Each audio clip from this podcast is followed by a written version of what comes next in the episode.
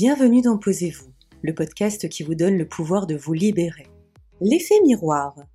Il nous prend par surprise et nous rappelle ô combien nous nous ressemblons les uns les autres.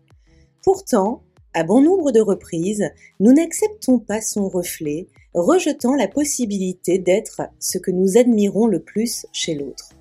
Qu'est-ce qui fait qu'on interprète mal la vision de notre monde intérieur? C'est le sujet que je souhaite aborder avec vous aujourd'hui. Je m'appelle Jessica Sampé.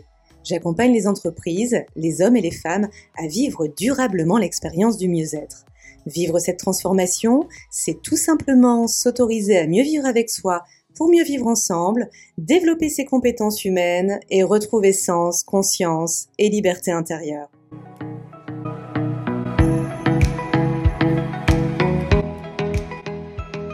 À chaque instant de notre vie, nous regardons le monde installé confortablement dans notre cadre de référence.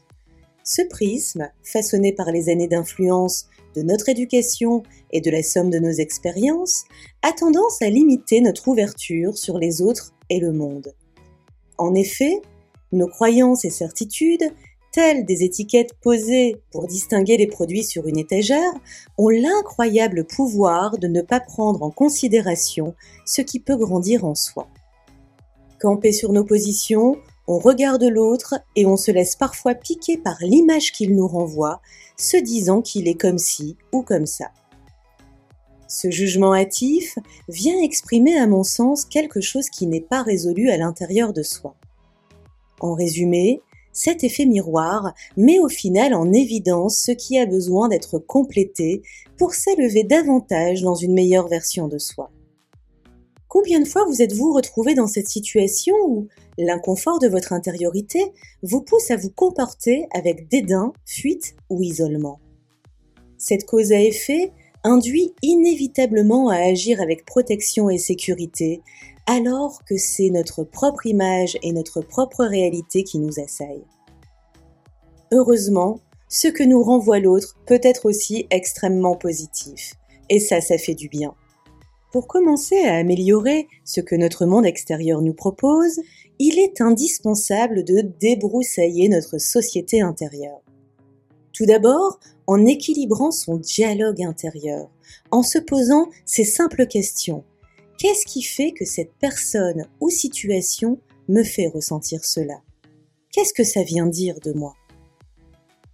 Il est indispensable de comprendre les dualités qui nous animent et de se demander d'où vient ce manque d'équilibre à l'intérieur de soi. Enfin, il est indispensable de commencer à accueillir et affirmer notre singularité ainsi que celle des autres pour s'élever ensemble vers des relations plus harmonieuses. Optimiser l'effet miroir, c'est s'autoriser à comprendre ce que l'autre a à nous enseigner sur nous-mêmes.